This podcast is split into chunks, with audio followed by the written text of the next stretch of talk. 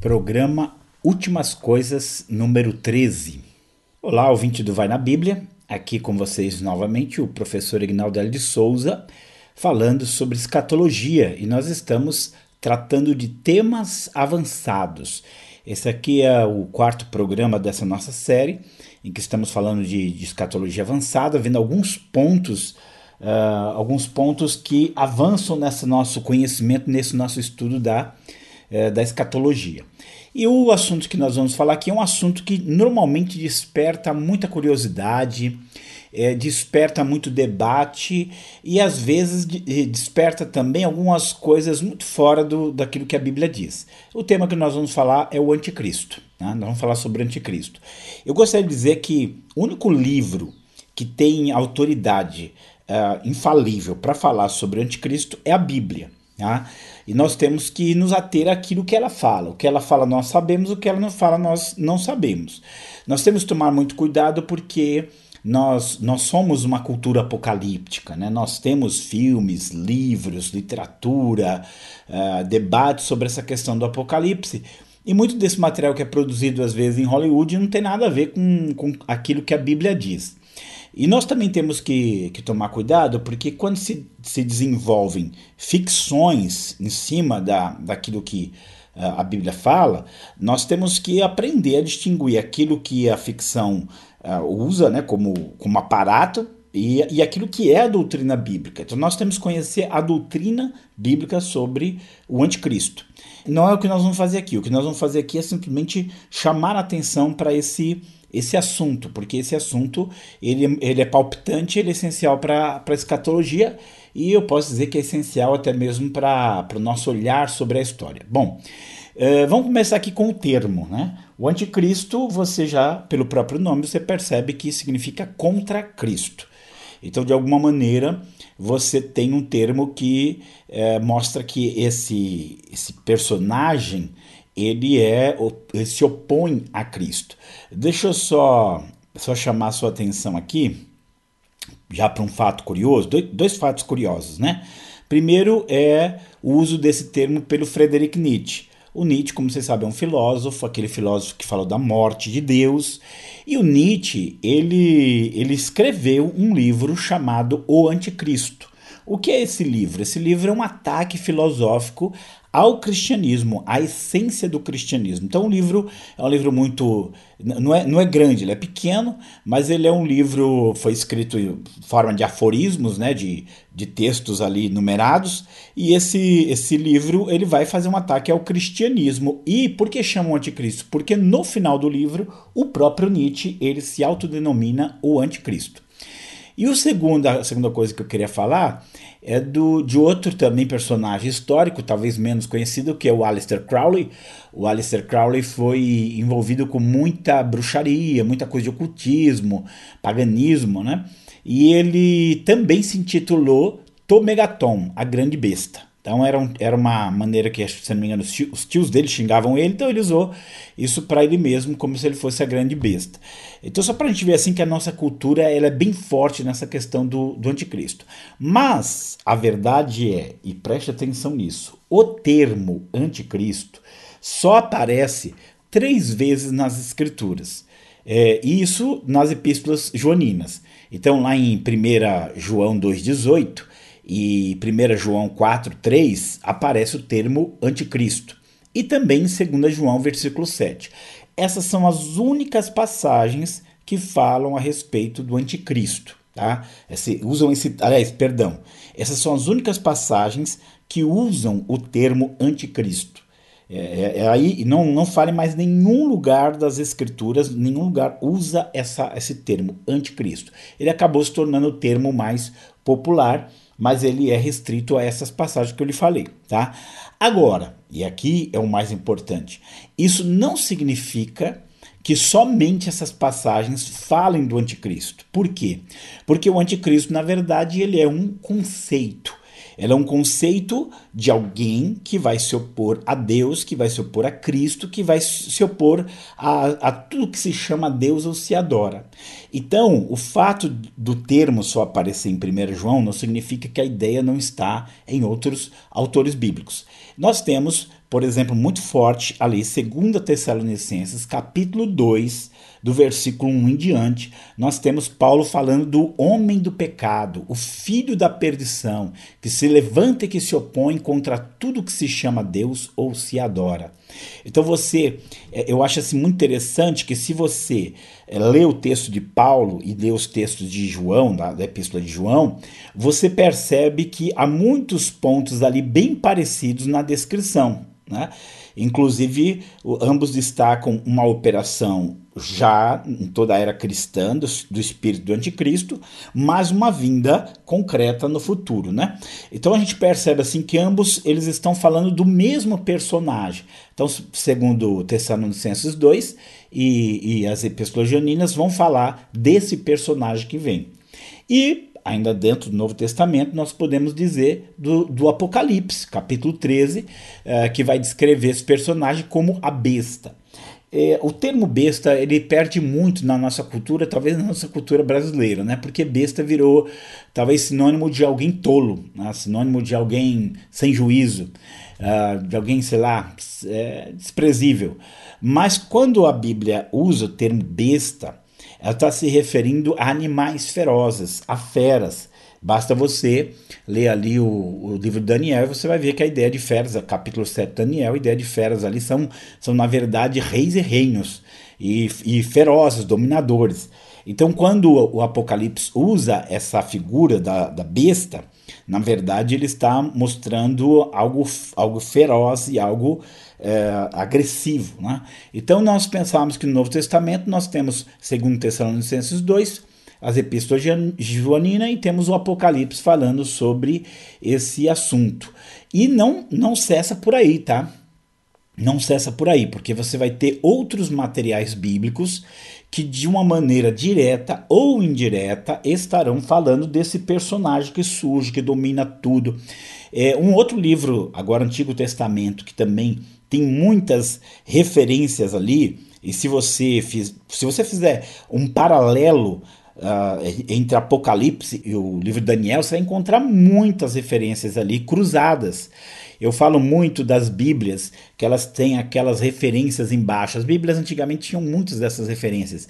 E essas referências elas te ajudam a, a ver a relação das coisas. Então, se você tiver uma Bíblia com referências embaixo, é aquela que te manda para vários versículos, leia Apocalipse e principalmente os trechos onde fala da besta, e veja a referência ali, você vai ver que vai jogar você lá para o livro Daniel abundantemente. É um rei de feroz catadura, é uma ponta que ela, que ela surge e fala grandiosamente. Então, capítulo 7, capítulo 8, capítulo 11, são tudo capítulos de Daniel que vão fazer referência a esse personagem, né? Esse personagem que nós normalmente denominamos o anticristo, mas que nas escrituras tem, tem bastante denominações é, diferentes, né?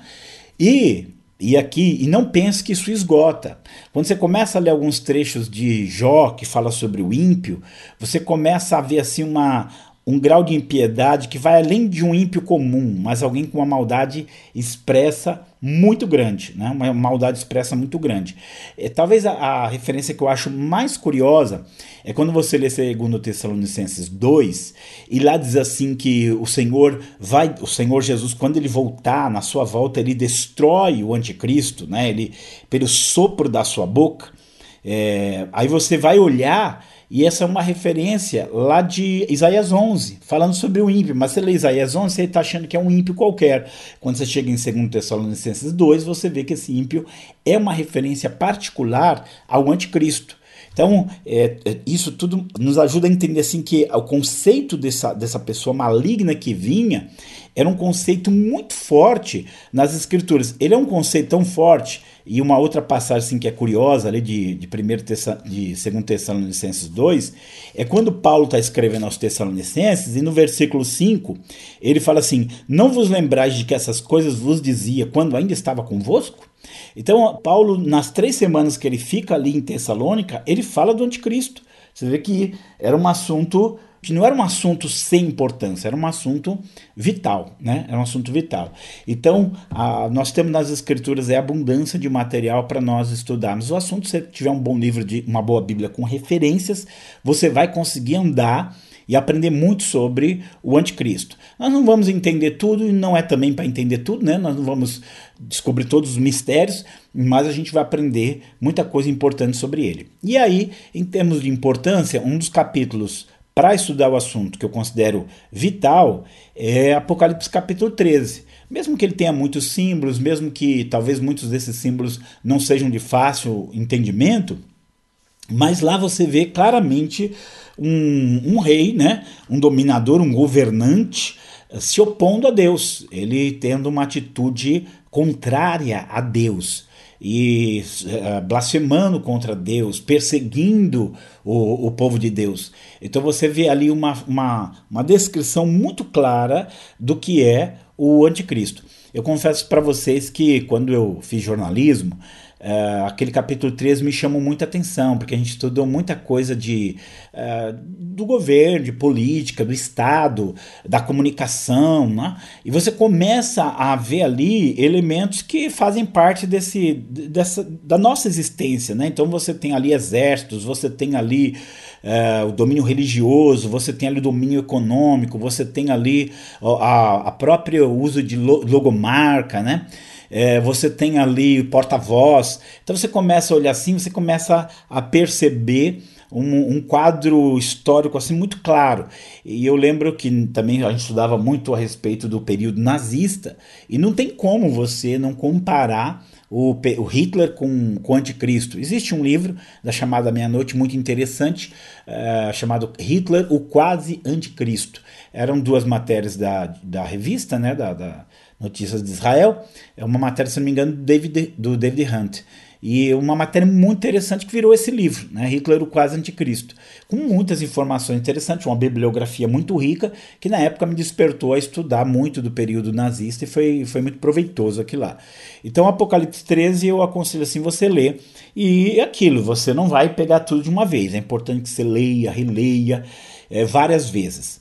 Mas um, dois pontos que eu quero eu quero concluir aqui esse nosso estudo, lembrando que aqui é só. É, esse assunto ele é muito amplo, tem muito debate, muita discussão. Então, esse aqui é só um, um tira-gostinho para você se despertar para o assunto, tá? Que está relacionado com essa questão da escatologia avançada. Mas o, o, o, assunto que eu quero aqui falar é do, sobre a historicidade. Por que eu digo a historicidade? Porque alguns intérpretes eles gostam de suprimir a historicidade do anticristo como se a questão do anticristo ela estivesse relacionada somente com com questões de heresia, com questões de doutrinas bíblicas, uh, doutrinas que são contrárias à revelação bíblica. Por exemplo, a gente sabe muito bem que ali em 1 João 4, eh, ele fala assim que aquele que nega que o verbo vem em carne, é enganador e o anticristo. Então, é como houve ao longo do tempo, né, principalmente na época de João e depois, muitos que negaram esse, esse fato, né, que negaram a realidade da, da encarnação, então eles, não, a encarnação, o anticristo é isso, o, o anticristo são esses hereges que vão surgindo, essas heresias que vão surgindo. Também, biblicamente, tanto Paulo como João, eles falam do, do, do espírito do anticristo já agindo no mundo. Então não é que ele não está aí atuando, né? suas forças não estão atuando na história, estão atuando na história. A grande questão é que alguns pontos eles demonstram claramente uma historicidade. Eles demonstram o quê?